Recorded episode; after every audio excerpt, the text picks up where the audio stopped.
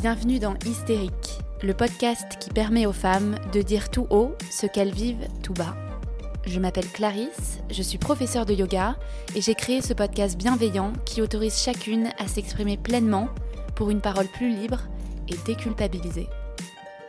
Parce qu'elle a longtemps été considérée comme une névrose féminine, l'hystérie représente aujourd'hui le symbole de la mauvaise prise en charge des troubles féminins par la société.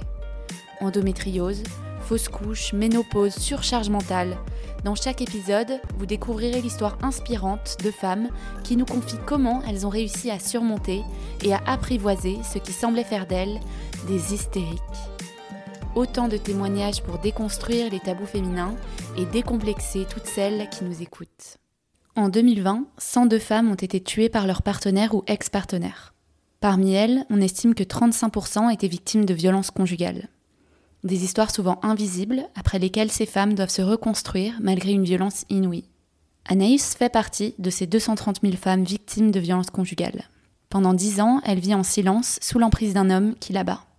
Pression psychologique, violence physique, aller-retour aux urgences, Anaïs est emprisonnée dans cette relation toxique sans aucun moyen de s'en échapper. En partie certainement car le principe même de l'emprise est que la victime est incapable de prendre la mesure de la violence qu'elle vit. Mais comment identifier cette violence quand on est soi-même aveuglé? Comment oser dire stop et s'échapper des coups? Et surtout comment se relever et se reconstruire après dix ans de violence conjugale? Parce que pour s'en sortir, Anaïs a eu besoin d'un déclic, une pulsion de survie de son corps. Elle a décidé de faire de son histoire sa force et d'accompagner aujourd'hui les femmes qui vivent le même enfer pour en faire de même. C'est un honneur pour moi de vous livrer son récit qui, je l'espère, euh, aidera certaines d'entre vous. Très bonne écoute. Hello Anaïs Bonjour Clarisse. Comment tu vas? Ça va très bien, merci. Super, bah merci d'avoir pris contact avec moi. Euh, je suis très honorée que tu aies choisi Hystérique pour parler de ton histoire. Euh, une histoire pas comme les autres, marquée par la violence, marquée par les coups. Donc voilà, aujourd'hui on va parler ensemble de violence conjugale, euh, un sujet essentiel autour duquel il faut libérer la parole plus que jamais. moi c'est vrai qu'en créant ce podcast, j'avais vraiment en tête ce sujet-là, j'avais vraiment à cœur de l'aborder. Mais c'est vrai que ça demande beaucoup de courage euh, de revenir sur une histoire euh, douloureuse. Donc voilà, vraiment merci pour ça. Euh, donc on va revenir ensemble sur les détails, sur comment ça a commencé. mais est-ce que pour commencer, tu peux te présenter à nos auditeurs? Donc en quelques mots, nous partager ton prénom, ton âge, où tu vis et ce que tu fais dans la vie. Alors moi je m'appelle Anaïs, j'ai 33 ans et je vis à Paris. Je suis sophrologue et masseuse bien-être. Il y a un an, en fait, je me suis associée à Delphine, une, infirmière puricultrice, et on a créé ensemble Wainé. Wainé, euh, qui signifie euh, ces femmes en polynésien. En fait, c'est une île qui se trouve en, Polynésie. Et en fait, la petite histoire, c'est que euh, quand on est sur cette île, enfin un petit peu plus loin, on voit des crêtes et des montagnes et on voit une silhouette de femme en fait qui distingue euh, comme si c'était une, femme enceinte hein, qui observe en fait euh, toute l'île. Et on s'est dit voilà, et puis on a un petit, on a un rapport ensemble avec la Polynésie qui fait que bah on s'est dit allez, on va choisir ce, ce nom-là qui nous correspondait à toutes les deux. C'est sympa. Et du coup, tu, tu, fais des, tu donnes des cours du coup de sophrologie? Alors moi, j'accompagne euh, donc des femmes. Hein, euh, donc, euh, je fais des accompagnements et en sophrologie, les femmes dans toute la, toutes les étapes de leur vie, en fait. Ok. Donc, euh, femme enceinte, femme jeune maman. Jeune maman, le, ça peut être le surmenage, le, le stress, tout un tas de choses, en fait. Ouais, d'accord. Et est-ce que ça t'arrive d'accompagner des femmes, justement, victimes de violences conjugales? Alors là, je suis dans une association. où on accompagne des femmes, mais dans le après, en fait, hmm. des violences. D'accord, bon, ça, on, va en reparler du coup. Euh, ah, ok, top. Et ben, on va commencer du coup par, euh, par le début de l'histoire. Euh, comment, comment tout ça a commencé La rencontre du coup avec ton copain, c'était en quelle année? T'avais quel âge? Alors, j'étais au lycée. j'avais. Ah, t'étais jeune Oui, 19 ans. Ok. Donc, on s'est rencontrés. Bah, j'avais 19 ans, j'étais terminale. Et donc, bah, ça a été un coup de foudre en fait avec ce garçon. On s'est mis ensemble bah, très rapidement. Moi, je suis partie, en fait, lui, il était en première et moi en, donc en terminale, et je suis partie après euh, bah, faire mes études euh, dans le sud, et lui est resté euh, dans le centre de la France. Et donc, bah, pendant ce temps-là, on se voyait quand on pouvait. Ouais.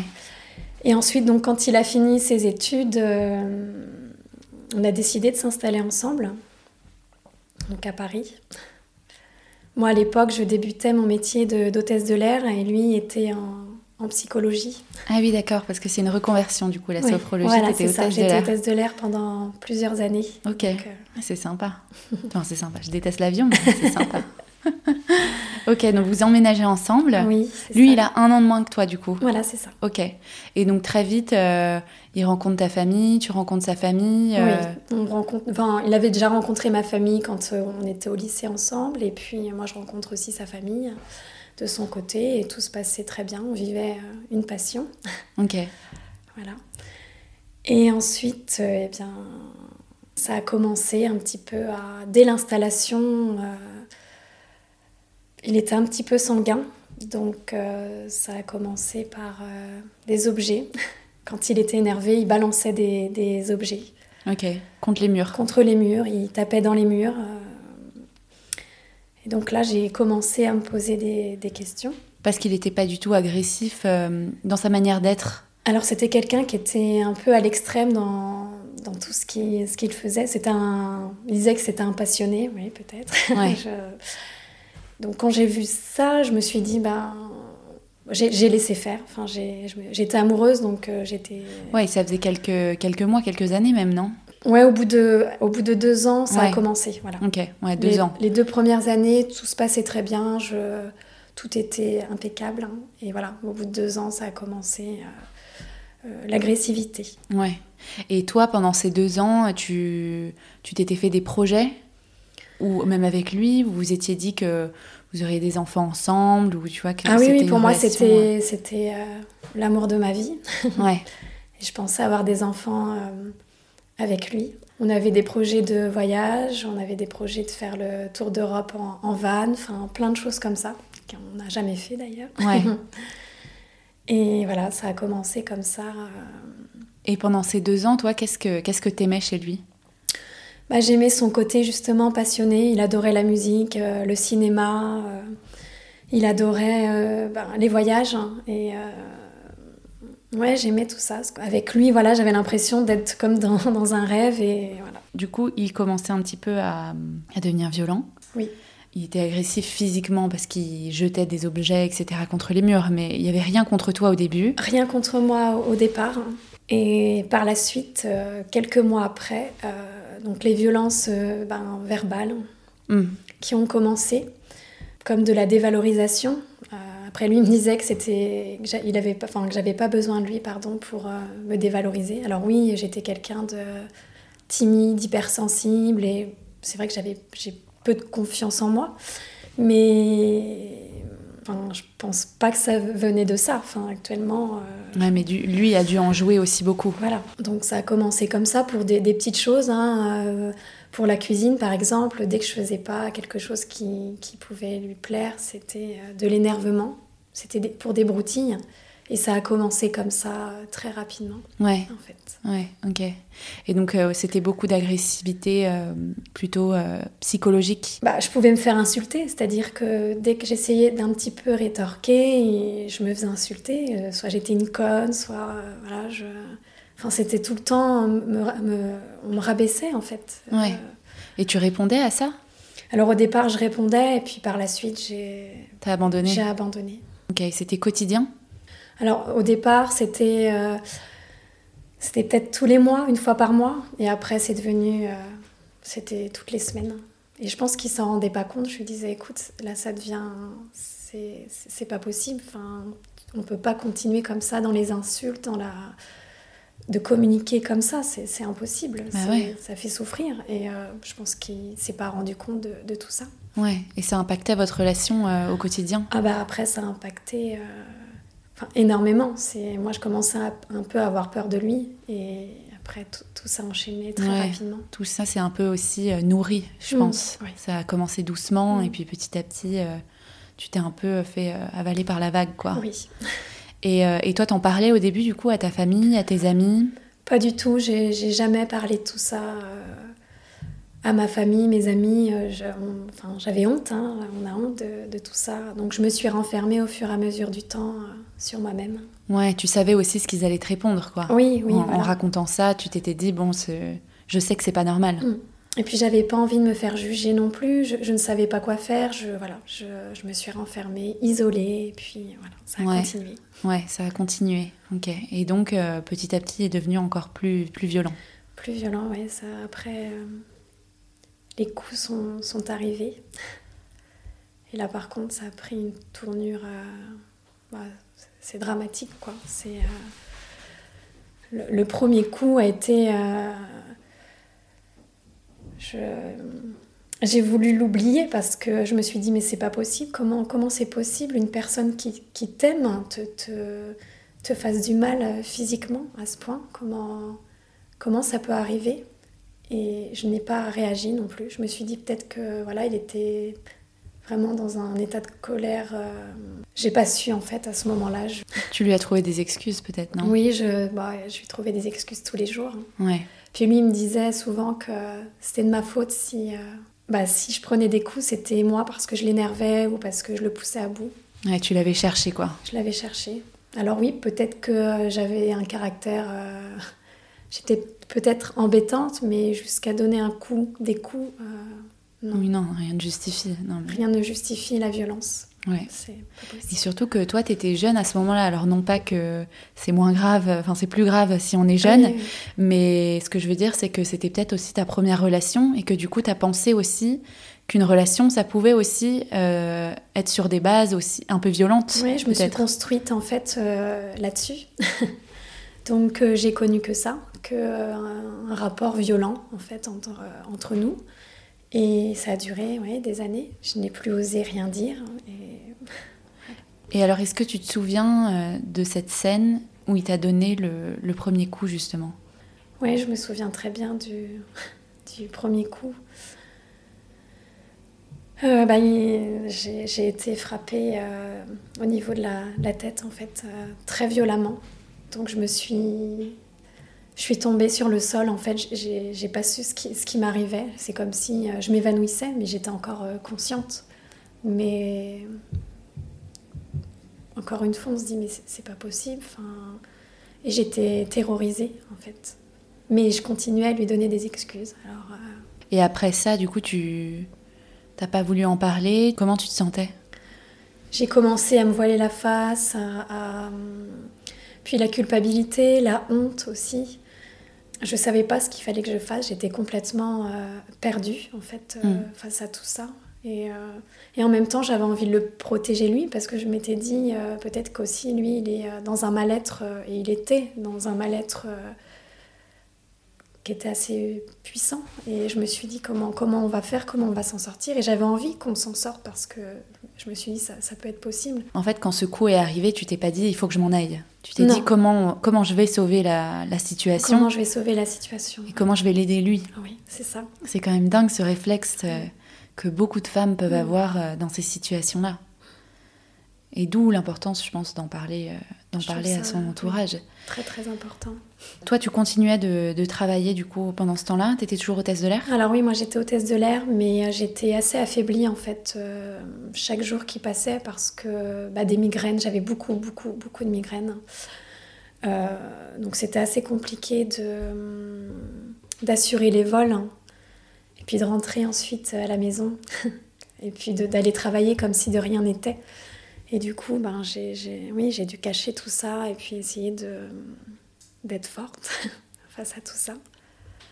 Ouais. Mais ça a été compliqué. Je... Mon corps me disait euh, fais attention, enfin me faisait ressentir qu'il fallait que je fasse très attention parce que ça pouvait ouais, fi- finir très très mal. Ouais, il t'envoyait des signaux. Oui, beaucoup.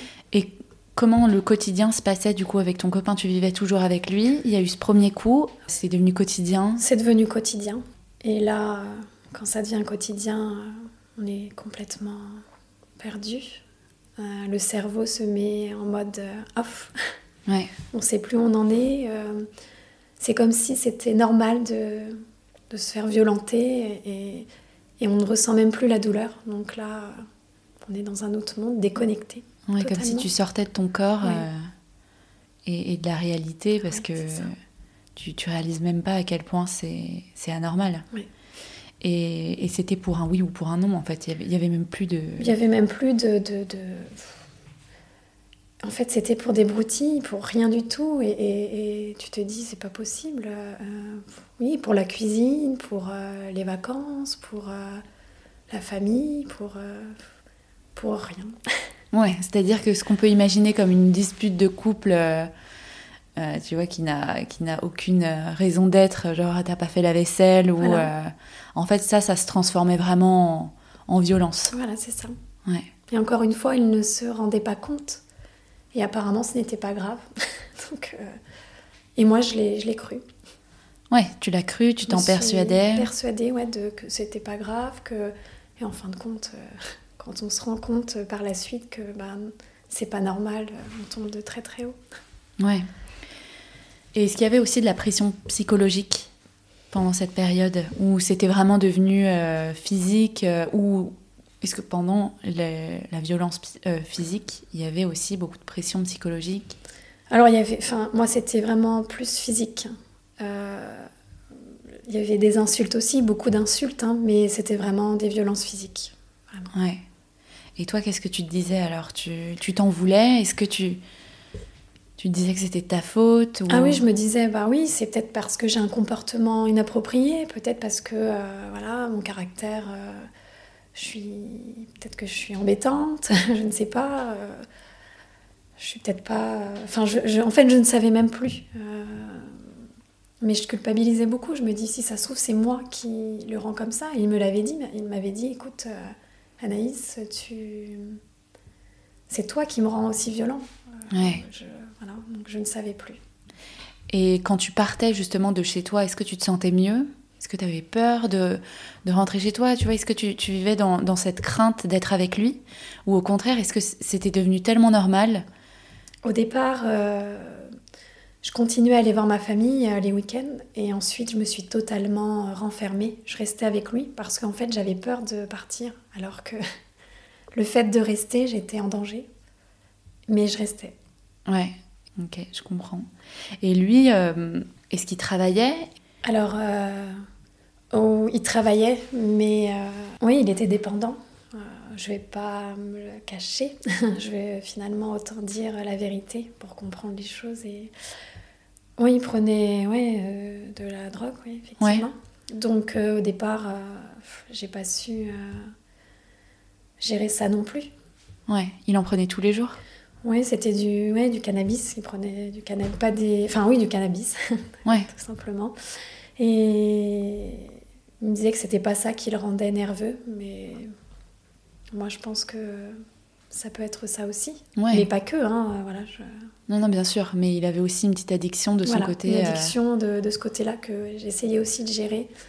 Je lui demandais d'aller voir quelqu'un, un thérapeute, pour, euh, pour l'aider, pour... Euh, mais il a jamais voulu. Ok. Et ta famille, est-ce qu'elle te posait des questions du coup sur le fait que, que tu disparaisses un petit peu petit à petit euh, des week-ends, que des réunions familiales, que tu te renfermes un petit peu avec lui? Est-ce qu'il pensait au contraire que c'est parce que tu étais, bien avec lui? Ou il se disait qu'il y avait quelque chose d'étrange? Alors je pense qu'il se disait qu'il y avait quelque chose d'étrange. Mais j'ai tout fait pour euh, les convaincre et les rassurer, de dire que tout allait bien, que mais je n'aurais jamais dû. Et bon, c'est sur, euh, sur le moment, on, on, fait comme on peut. ouais, tu vivais pas dans la même ville? Non, pas du tout. Ok. pas du tout. Donc tu pouvais aussi un peu le cacher, oui. arrêter aussi les relations sociales. C'était facile aussi de t'enfermer euh, dans ton dans ta bulle, quoi. Oui, j'avais plus du tout de... Enfin, mes amis, je me suis coupée de ma famille, mes cousins, mes amis, pendant des années. Et... Euh, et voilà. Et alors, moi, ce que je me demande, c'est à quoi elle ressemblait, du coup, votre relation au quotidien, euh, en dehors de toute cette violence. Euh, est-ce que de l'extérieur, vous, vous, paraissiez comme un couple, euh, un couple, entre guillemets, sain, normal Vous faisiez des activités, vous partiez en vacances voilà, Est-ce que, est que, vu de l'extérieur, on aurait pu se dire, il y a un souci Ou au contraire, vous aviez une vie de couple complètement normale? Alors pour ma famille, je pense qu'il y avait un souci parce qu'à chaque euh, réunion euh, familiale, on était séparés. Lui allait dans sa famille et moi dans la mienne. Donc déjà, quand tu es ensemble depuis des années, ça, peut arriver, hein, mais que ce soit Noël, que ce soit pour des anniversaires, on était tout le temps séparés. Et puis, quand on était tous les deux pendant les repas, il avait tendance à beaucoup monopoliser la parole. Alors moi, c'était peut-être dû aussi à ma timidité. Encore une fois, je trouve des excuses, mais et on me disait, bah, fais attention Anaïs, parce que là, on a tendance à... Il t'écrasait un petit peu. À, t'écraser, quoi. Donc essaye de réagir. Mais encore une fois, quand on te dit ça et que tu es dans une situation de violence, tu, n'écoutes pas. Tu, Et puis tu n'as pas forcément envie d'entendre ça. Ouais. Ça fait mal. ouais. Et puis en fait, c'était le cas. C'était une relation complètement dominant-dominée. C'est ça. Finalement. Et du coup, les violences euh, deviennent quotidiennes. Toi, avant qu'on enregistre, tu me parlais aussi d'aller-retour aux urgences. Est-ce que physiquement, euh, tu avais des séquelles aussi? Alors j'ai eu euh, pas mal de traumatismes crâniens. Et euh, déjà, ouais, j'allais souvent aux urgences parce que j'avais forcément, quand tu te prends des, des coups dans, le, dans, la tête, ça fait des dégâts. Et encore, j'ai eu énormément de chance. Euh, j'ai fait des traumatismes crâniens qui, qui font qu'aujourd'hui, j'ai un, un, manque de concentration peut-être. J'oublie certaines choses. voilà, donc, il y a des petites séquelles. Des petites séquelles qui font euh, que je, travaille tout ça et ça va rentrer dans l'ordre. Ouais, rien de très très grave qui t'handicape au quotidien, non, quoi. Non, non. Heureusement. Heureusement. Mais du coup, tu fais, euh, tu fais tes épisodes euh, aux urgences. Et qu'est-ce que tu dis aux médecins Qu'est-ce que tu dis aux infirmiers, aux infirmières Et eux, qu'est-ce qu'ils te, qu'est-ce qu'ils te disent quand ils voient ton corps? Alors je mens beaucoup sur... Euh, parce qu'en fait, euh, ce qui est étonnant, c'est que les coups sont donnés dans la tête, donc on ne voit pas euh, ce que j'ai sur le corps. Ah c'est ni sur le visage, ni... Et quand c'est sur le corps, je ne suis pas déshabillée aux urgences. Je leur dis que voilà, je suis tombée d'un escabeau, que je me suis cogné la tête... sur un mur en tombant, ou je suis tombée des escaliers, et jamais personne s'est demandé comment, comment ça se fait? c'est dingue. Et tu voyais les mêmes personnes à chaque fois ou... Non, c'était des, gens différents. Des soignants différents. Euh, T'allais à des endroits différents ou... J'allais souvent à des endroits différents et forcément, euh, on se rendait pas compte. On me disait, bah, vous avez un traumatisme crânien, donc on me donnait un, antidouleur et où je restais une nuit et je repartais. Ah ouais. Et, toi, qu'est-ce que, qu'est-ce que tu te disais à ce moment-là? Tu te voilais toujours la face? Oui, je me voilais la face parce que. Parce que là, ça devient vraiment concret, je trouve, quand même, de d'avoir des épisodes à répétition aux urgences, euh, de devoir mentir, de devoir changer d'établissement. Mais encore une fois, derrière, euh, bah, il me disait que voilà, c'est ça venait pas de lui. Alors je lui dis, mais ça vient de quoi alors euh, C'est pas venu du ciel? Mm. enfin, c'est.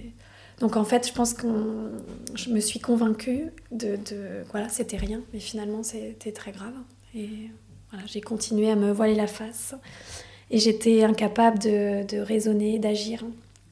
Comme je disais, euh, mon cerveau avait mis des, mécanismes de défense pour euh, diminuer la souffrance. Mais euh, elle était bien présente. Et oui, je me rendais plus compte que, que ce qui était grave et, et ce ce qui était normal en fait dans mon quotidien. Je, voilà, c'est comme si, comme, enfin, j'étais déconnectée, que je devenais euh, spectatrice euh, hmm.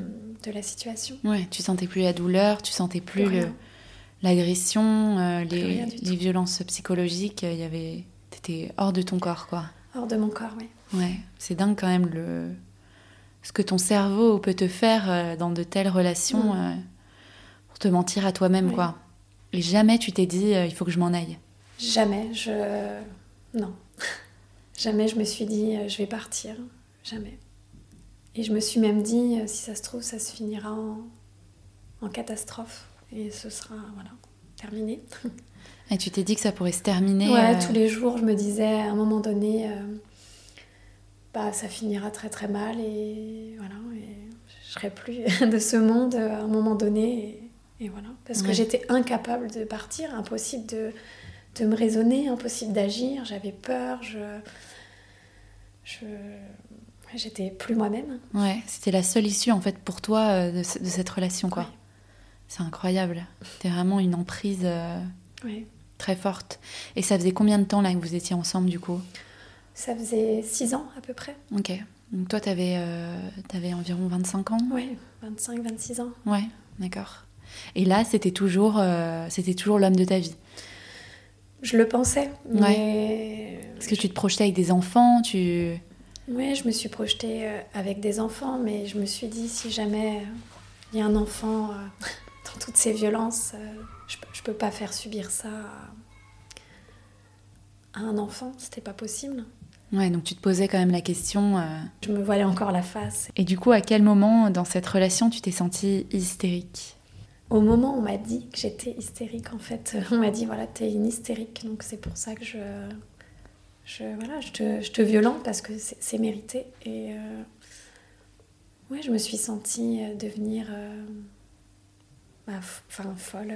J'avais l'impression ouais, de, de, ne plus être moi-même, de ouais, de plus du tout être moi-même et, ouais, de me sentir, euh, je sais pas, hystérique, mais quand on me disait que j'étais hystérique. Parce que lui te disait que tu étais hystérique. que j'étais une hystérique et que c'était mérité, toutes ces violences. Toi, du coup, dans, dans cette relation par rapport à lui, est-ce que justement, comme on disait, il y a vraiment eu ce rapport dominant-dominé où tu t'es complètement laissé, euh, laissé faire Ou est-ce que tu lui répondais aussi euh, dans les moments où tu t'es dit, bon, bah, peut-être qu'il faut, il faut aussi que je lui tienne tête et que ça l'empêchera, du coup, les autres fois de, d'être plus agressif, d'être plus violent? Je, me demande comment on, réagit en fait face à toute cette violence. Quel est le, le schéma de, défense? Parce que tu, dois aussi te défendre. Donc, mm. toi, j'ai l'impression que ta défense, c'était de d'être passive et de sortir de ton corps et de plus rien ressentir. C'est ça, parce qu'au départ, j'ai essayé de me défendre un petit peu. Mais par la suite, euh, je me suis dit, c'est plus la peine. Enfin, quand un homme de plus d'un mètre 90, euh, enfin un mètre 90 qui, qui... Enfin, tu ne peux rien faire en fait. C'est, Et donc plus je, j'essayais de me défendre, plus il y avait de la violence. Donc j'ai préféré me taire. Ouais. Et laisser. Ouais, ouais. Et je pense que beaucoup de femmes, euh, dans ce cas-là, font ça aussi parce que il y a une domination euh, physique aussi qui fait que bah, tu peux pas tu peux pas faire le poids mm. face à lui. Ouais, et puis lui me disait aussi voilà que j'avais pas confiance en moi, que ça venait de moi, donc je savais plus à force l'estime de moi-même. Enfin, j'avais j'avais plus rien en fait. Ouais. Ni la confiance, ni l'estime, ni je savais même plus qui j'étais. Ce que j'ai, enfin voilà, en tant que femme, je savais même plus. Euh, ouais, je je savais plus du tout. Oui, et puis ce qui est vraiment malsain aussi dans cette relation, c'est que, enfin dans ces relations, ces schémas, euh, c'est la dépendance vis-à-vis de lui, parce que toi, tu t'es coupé aussi de ta famille, de tes amis, donc t'as plus que lui finalement dans, ta vie. Euh, tu parles moins euh, aux autres, t'as pas de relations sociales, donc il y a aussi cette, cette, enfin, cette, cet aspect un peu autonomie que tu as complètement supprimé. Ah, j'étais totalement dépendante totalement. J'avais que lui. Je... Même quand il n'était pas là, je, fallait que je sois à ses côtés, alors que il me faisait peur. Alors c'est totalement hallucinant. Je... Ouais. Ouais. Et lui continuait à avoir une vie sociale? Est-ce que vous aviez une vie sociale à deux non, ou vous étiez très enfermés euh? On était enfermés tous les deux. Ouais. Vraiment. Comme dans un carcan, impossible de sortir de là. On était tous les deux, euh, impossible. Et vous sortiez un petit peu ou vraiment c'était vous restiez chez vous euh C'était très très rare. Alors j'organisais des, des, voyages pour qu'on essaye de euh, prendre du recul, mais face à la violence, euh, voilà, ça sert à rien de essayer d'aller se faire soigner et puis demander de l'aide surtout. Ouais. Et ton exutoire du coup à ce moment-là, qu'est-ce que c'était? Est-ce que tu faisais du sport? Est-ce que tu le trouvais dans le travail? Que, parce que tu pouvais pas l'avoir dans les amis, les relations sociales ou peut-être dans les vacances avec lui, mais bon, j'imagine que c'était pas non plus un exutoire de. Alors mon exutoire a été euh, le fait de bah, commencer mes formations en fait. Euh, donc j'étais hôtesse de l'air, mais à côté donc euh, j'ai commencé des formations bah, en sophrologie. D'accord. J'ai fait ma formation de sophrologie et de massage bien-être pendant quelques années. Et ça, ça m'a. J'étais heureuse de, de, partir de l'appartement pour changer les idées, découvrir d'autres personnes aussi et voir que la vie, c'était pas. Elle s'arrêtait pas là, quoi. Elle s'arrêtait pas là. Il y avait plein de belles choses aussi euh, à côté et ça m'aidait énormément le, bien-être. Ouais. Et du coup, tu as découvert la sophrologie pendant cette, euh, pendant, cette pendant période. cette période, ouais. Bien sûr, oui. Et c'est ça aussi, j'imagine, qui t'a aidé à, traverser toutes ces pratiques euh, comme le yoga, la méditation, la sophrologie. Ça aide énormément en fait quand ça va pas. Ouais, ça m'a énormément aidé de faire la visualisation, euh, de la relaxation dynamique et puis, euh, et puis le massage parce que bah, je me faisais masser, je massais et du coup je, je prenais de bonnes énergies. Et, tu te ressourçais, ouais. Ça m'a beaucoup aidé. voilà. Et d'ailleurs, je remercie mon corps aujourd'hui d'avoir tenu jusque-là parce que euh, on remercie jamais assez son corps de, pour toutes ces choses qui se passent et c'est important, je trouve. Mm. Et ces, ces pratiques-là, c'est aussi une manière de, de se reconnecter à son corps. Toi qui devais être tellement déconnecté de lui pendant, pendant toutes ces années. Ouais, c'était une petite reconnexion euh, pendant tout ce temps, mais ouais, ça m'a fait du bien. Ouais, ça t'a un peu appelé. Euh... Oui, apaiser un petit peu. Ouais. Et euh, est-ce que tu peux nous raconter du coup un épisode, euh, un épisode marquant de cette relation? Auquel tu peux penser aujourd'hui et te dire comment j'ai fait pour euh, rester là après ça Comment j'ai fait pour ne rien dire Comment j'ai fait pour m'en vouloir Voilà, quelque chose qui aujourd'hui vraiment te marque et qui pourrait, qui pourrait faire que certaines femmes qui nous écoutent se reconnaissent aussi euh, dans ce type d'événements. Je pense que c'est un peu des schémas, euh, des schémas classiques des relations de violence conjugale. Il y a tellement de choses à... C'était le jour de mes 30 ans, j'étais invitée, enfin nous étions invités chez mon papa en fait. On devait préparer nos affaires parce qu'on partait le lendemain dans nos familles. Et donc là on monte dans le taxi et il me dit qu'il a oublié quelque chose et que son porte-monnaie, que bah, c'est de ma faute parce que je ne l'ai pas pris. Alors que bah, chacun pensait à ses affaires. Euh, La charge mentale. Voilà. et donc là, je lui dis bah, Je suis désolée, enfin voilà, euh, excuse-moi, écoute, on va retourner le, le chercher. Et puis euh, bah, lui me dit Non, non, non. Et, il m'insulte dans, dans, le taxi en fait et il commence à me prendre la main pour pas que le. Le chauffeur. Le chauffeur, regarde euh, voilà ce, qui se passait derrière. Il me broie la main très très très très fortement et, je me suis retenue de, ne pas crier parce que je me suis dit là, je, je c'est pas possible quoi. Et donc j'arrive devant donc l'appartement euh, de chez mon papa et euh, ben, je sors et lui sort aussi. Ben, m'insulte de tous les noms, que je sers à rien, que voilà tout ça et repart repart en bus chercher son, son porte-monnaie. Et là, je monte chez mon, mon père qui, qui m'attend avec les, les, invités et je fais comme si de rien n'était. Mais intérieurement, je, suis, je me sens dévastée parce que je rentre comme si, oui, comme si de rien n'était avec un grand sourire et, et en fin de compte, euh, ouais, je me sens pas bien du tout. J'ai qu'une envie, c'est d'être au fond de mon lit et puis, euh, puis de pas faire cette soirée. Ouais, puis toi, tu devais culpabiliser aussi. Ça devait aussi entrer dans un. Oui, je me dis, euh, encore une fois, je mens à ma famille pour faire bonne figure. Et dans ces cas-là, dans ce cas-là, euh, cet exemple, est-ce que là tu t'es dit ah oui c'est vrai c'est de ma faute, j'ai oublié son porte-monnaie, ou tu t'es dit il, exagère, euh, c'est à lui de gérer ses affaires. Tu vois, est-ce que t'arrivais encore à raisonner comme ça, ou vraiment tu pensais qu'il avait raison et que Ouais, je pensais qu'il avait raison parce que c'est moi qui s'occupais souvent de ces, affaires. Et euh, du coup, là, je me suis dit, bah mince, qu'est-ce que j'ai fait? J'aurais pas dû. Euh, et voilà. Hmm. il arrivait à te persuader aussi que c'était ta faute. Bien sûr.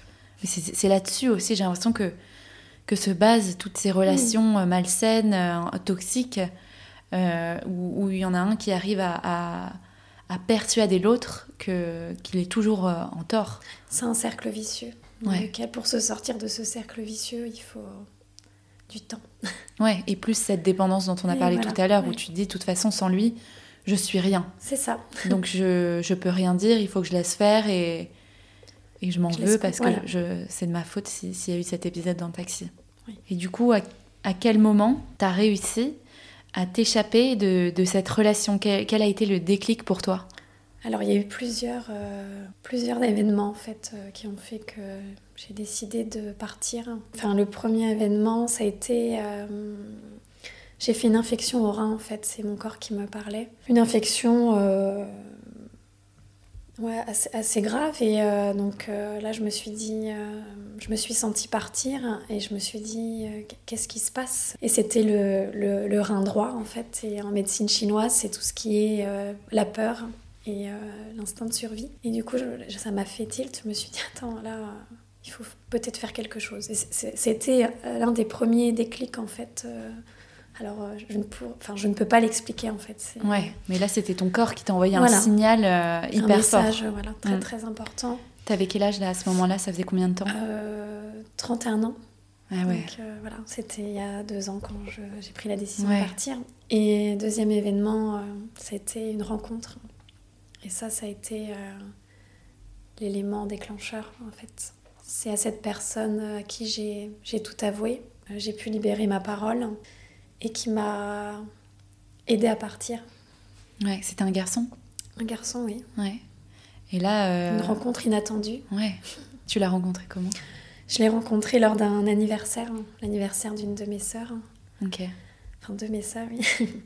Et euh, ouais, ça a été. euh, je devais même pas me trouver là ce, ce week-end et je sais pas, je, je suis arrivée euh, pour cet anniversaire et cette personne ouais, était là. Et, Le hasard a fait que. ouais. Et donc lui, ça t'a fait un vrai déclic. Ouais. Parce que je pense que c'est aussi un moment où tu t'es dit, ah en fait, il n'y a, pas que lui. Voilà, je me suis dit, je peux. Finalement, euh, un homme peut être euh, gentil, attentionné. Voilà, ça, ça aurait pu être une femme, hein, c'est, Non, non, mais là, c'était un homme qui, qui était là et qui était à mon écoute et qui m'a dit, il faut que tu te sortes de là euh, très rapidement parce que c'est très dangereux là, ce que où tu te trouves. Donc, euh, Ouais. et au fur et à mesure des mois, il, il m'a persuadée de, de partir. Ouais, vous continuez à échanger euh, Oui. pendant que toi, t'étais retournée du coup chez, enfin, chez toi avec ton copain. Ouais.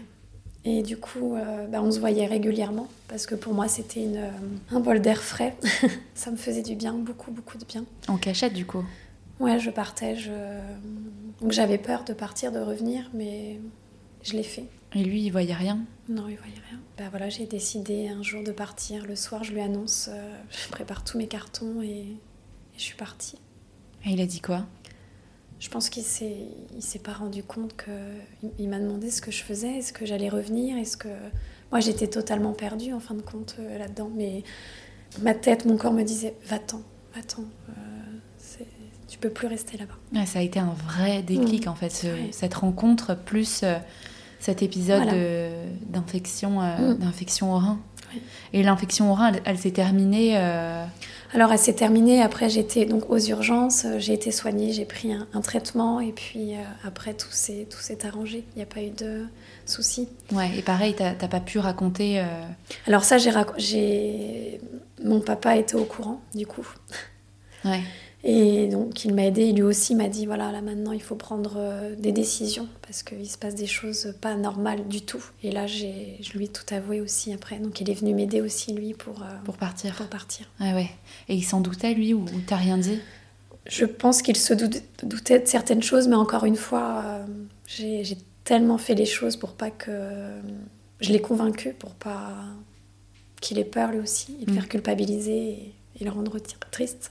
Ouais, on a aussi tendance à vouloir protéger aussi, je pense, son entourage protéger ma, ma famille, oui. avant de se protéger soi, Mm. quoi. C'est aussi ça le problème, je pense. Ok. Et donc t'es partie vivre où? Alors c'était un peu compliqué parce que quand on sort de là, on est complètement euh, perdu, déboussolé, livré à soi-même.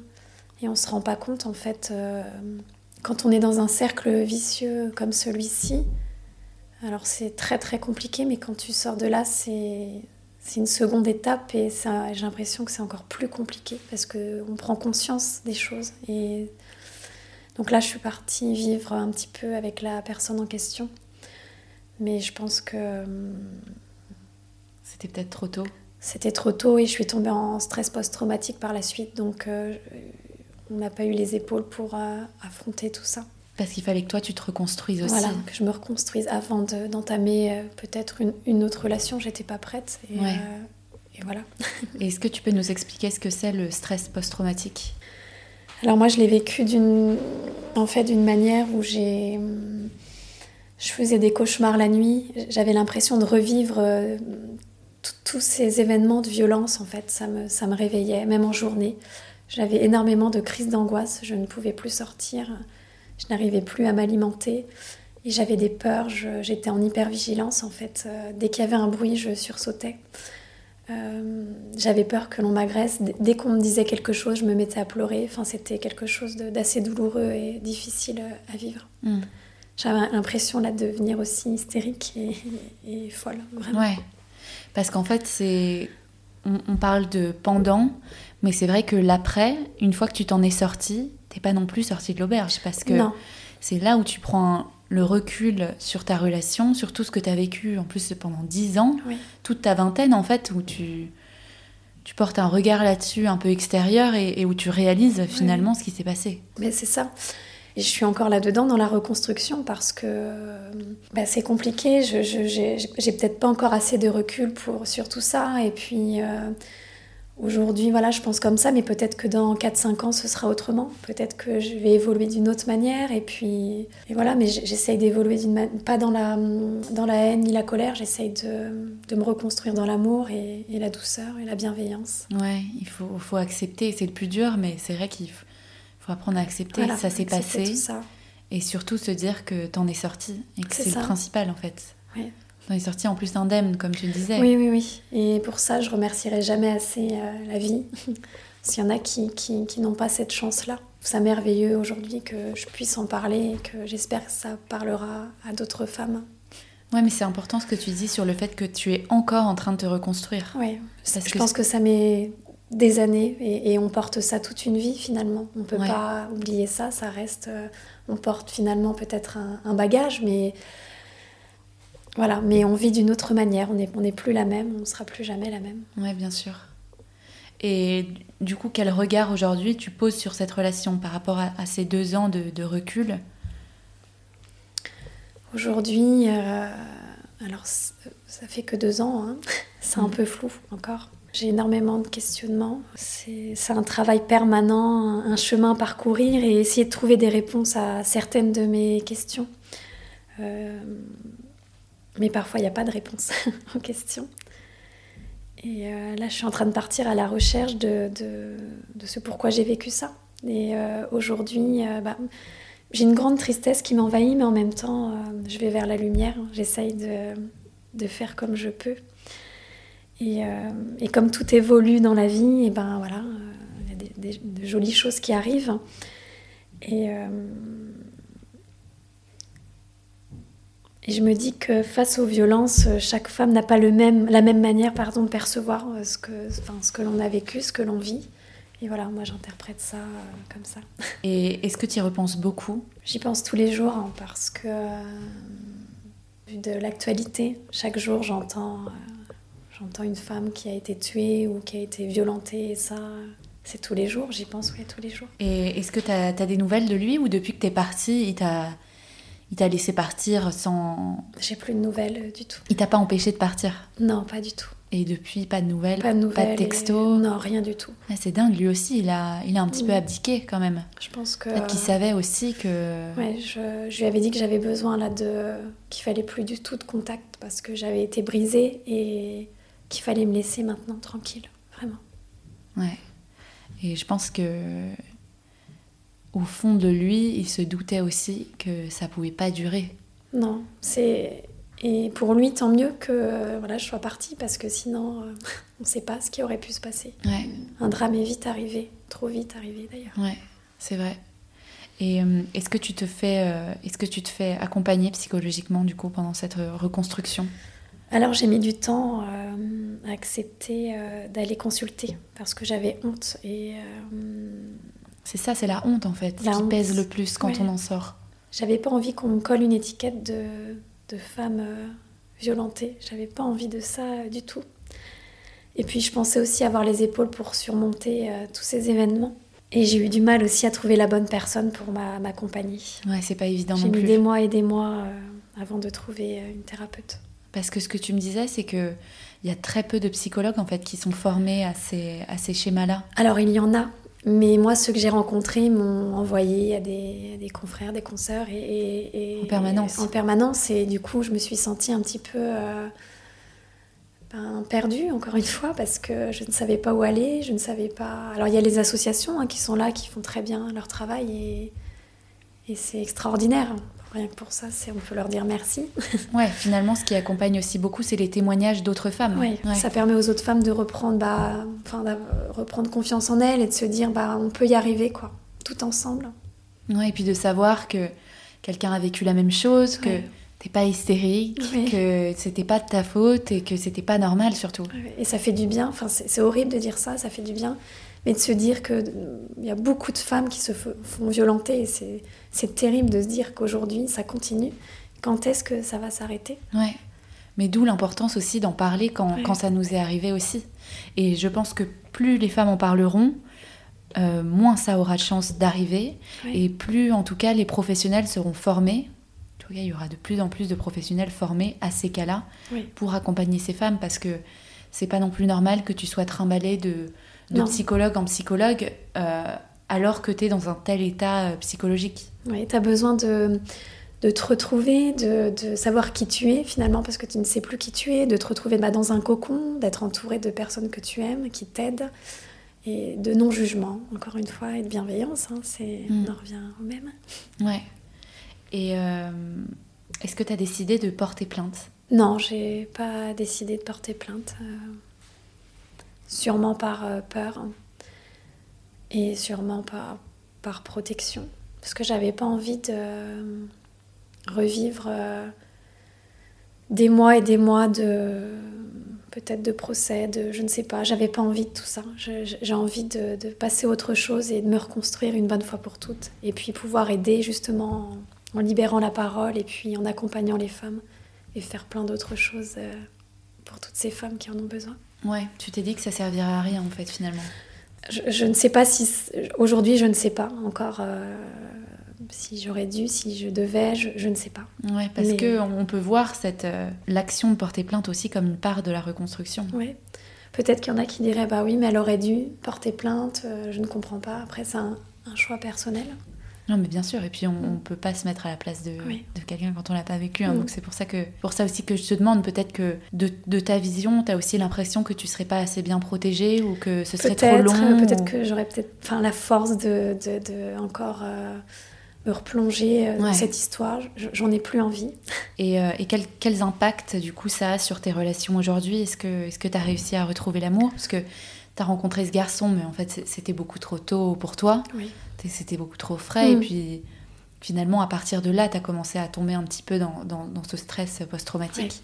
Et alors aujourd'hui, au bout de deux ans, comment, comment tu te situes? Aujourd'hui, j'essaye de, bah, m'entourer de personnes euh, saines et, bienveillantes, en fait. Euh, parce que je n'ai pas été touchée que dans, dans ma chair, mais dans mon cœur aussi. Donc, euh, je fais comme je peux. bien sûr, je reste méfiante, je, toujours. malheureusement. Peut-être plus même que ouais, plus qu'une autre femme. Ouais. Et je me dis que l'amour que je retrouve euh, chaque jour, c'est l'amour de soi, en fait, mon estime de moi-même, avant de pouvoir donner peut-être à quelqu'un un jour euh, de nouveau euh, mon amour. Ouais. voilà. Et tu as réussi à reconstruire un petit peu une sphère, tu vois, des relations sociales après ça? Est-ce que tu as réussi à te faire un cercle d'amis? Ouais, je suis très très bien entourée. Je suis entourée de très très belles personnes, vraiment, qui me, qui me veulent du bien et qui sont là pour moi. Et ça, ça fait chaud au cœur et ce sont de, très belles mains tendues. J'aurais jamais cru. Ouais, mais c'est ça le plus important en fait. je suis très très touchée, vraiment. Du coup, tu t'es engagée dans une, dans une association euh, pour les femmes battues. Est-ce que tu peux nous, nous en parler un peu plus? Alors, euh, je me suis engagée euh, dans cette association, donc c'est Courage. C'est pour accompagner les femmes dans le après, donc là, c'est le, début de cette association. D'accord. Euh, Je mettrai les informations dans la barre d'infos s'il y en a qui veulent la, retrouver. Donc on fait aussi des accompagnements avec Delphine euh, pour les femmes en sophrologie et des accompagnements, des soins aussi, des soins rituels mexicains pour euh, pas pour toutes ces femmes. Pour se reconnecter en fait à son corps, c'est ça Oui, c'est ça. Et se retrouver soi-même. Ouais, ça fait partie de la reconstruction. Voilà, tout à fait. Ok. Et toi, qu'est-ce que ça te fait d'accompagner ces femmes euh, Tu me dis que tu n'as pas fini toi-même ta propre reconstruction, mais en même temps, ça prouve quand même que tu as, un bon recul.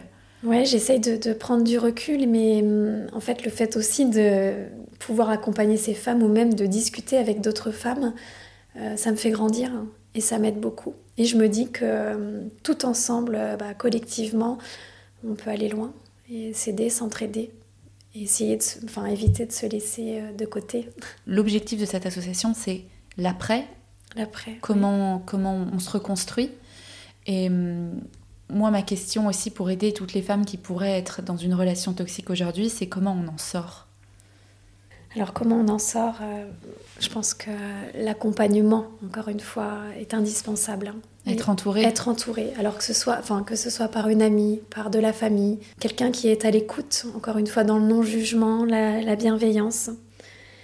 Et je pense aussi que, je pense que quand on n'est pas concerné par le, le sujet, on pose des questions qui peuvent être dures et, lourdes à entendre.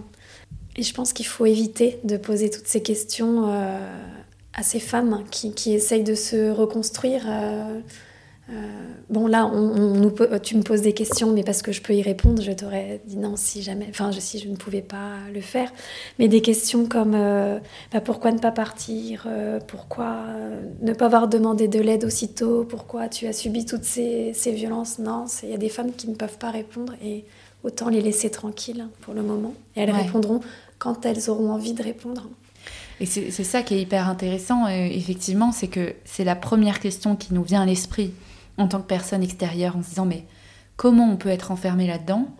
Et en même temps, je trouve ça tellement euh, maladroit de demander ça à quelqu'un parce que on voit bien en fait que les femmes, euh, les femmes ou, les hommes, bien évidemment, quelqu'un qui est bloqué dans une relation euh, toxique, qui n'en sort pas, c'est bien qu'il y a un blocage. C'est bien qu'il y a quelque chose encore plus fort que l'agression physique. C'est c'est psychologique, on, est bloqué. Bloqué, le cerveau est bloqué et il y a une partie du cerveau qui ne peut plus réagir. Et, je pense qu'il faut laisser tranquille les femmes et prendre soin d'elles et être à leur écoute, déjà dans un premier temps. Ouais, et pas les brusquer donc. Surtout pas les brusquer. Elles ont déjà été assez brusquées comme ça. Et alors, euh, quel serait ton conseil euh, pour euh, la Anaïs de l'époque et pour toutes celles qui nous écoutent et qui seraient elles aussi dans une relation toxique, celles et ceux, hein, je précise oui. Bah, je dirais que dans un premier temps, il faut. Enfin, il faut. c'est encore. Euh, essayer de sortir de son isolement, si on, peut le faire. Encore une fois, quand on est dans des, dans des violences, pardon, euh, on est dans un cercle vicieux, donc c'est pas facile de pouvoir sortir de, l'isolement. Donc il faut des mains tendues. Donc s'il y a des mains tendues, surtout prenez-les. Mm. Prenez-les avant, avant la catastrophe. Ouais, c'est ça qui a été le plus dur pour toi, c'était, c'était l'enfermement finalement. L'enfermement, l'isolement. Ouais. Et m'être coupée de tout le monde, de, de tous les gens que j'aimais. Ouais. Est-ce que tu as un ouvrage, une pratique à nous recommander à ce sujet qui, qui t'a aidé à sortir du coup de, de, de cette relation? Alors j'ai deux petites choses. Alors un, cercle de femmes que j'ai fait il y a six mois, c'était euh, pendant une transmission de soins rituels mexicains. Et j'ai trouvé extraordinaire la parole et l'écoute en fait euh, qui ont été respectées en fait euh, par toutes ces femmes qui étaient là. Tu viens avec ton histoire, hein, tes blessures, hein, tes questionnements, et c'est une, expérience euh, extrêmement puissante à vivre parce que bah, pendant ce cercle, on se réapproprie son corps, on se recentre et on se libère en fait des conditionnements. Et toutes ces femmes qui te donnent de l'amour et de la douceur, ça fait du bien. Tu n'es pas jugé et tu es bien. Donc moi, je conseillerais, euh, enfin en tout cas moi, pour moi, ça m'a fait du bien ces cercles de femmes. Oui, parce qu'en fait, le concept, moi, j'en ai jamais fait, et c'est vrai que ça, ça m'intrigue pas mal. J'aimerais bien essayer.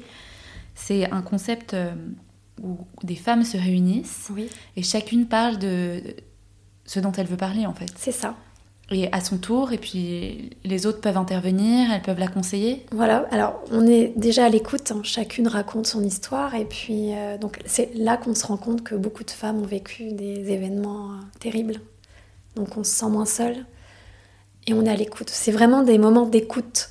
On n'est même pas forcément obligé de répondre à toutes ces questions, mais on est là à l'écoute. On est, si on veut se serrer dans les bras, on se serre dans les bras. Si on veut dire un petit mot, on dit un petit mot.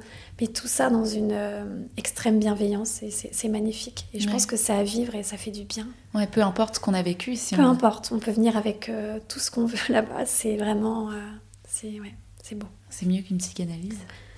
Ça peut. Ça peut, hein. Ça a l'air. Ok, super. Et ton deuxième, ta deuxième recommandation? Alors, c'est une actrice qui m'a inspirée et enfin, au quotidien par sa force et sa fragilité. Donc, c'est qu'elle dégageait, c'était Romy Schneider. En fait, je m'inspire beaucoup d'elle. Je la trouve extraordinaire. Et je la trouve extraordinaire. Et elle disait, euh, si je peux le lire hein, rapidement, réussir, c'est connaître la joie, la liberté, l'amitié sincère et l'amour. Je dirais que réussir, c'est aimer. Je pense que c'est ça. L'amour, ça, ça permet d'aider au quotidien et surmonter peut-être des événements qui peuvent être très très durs.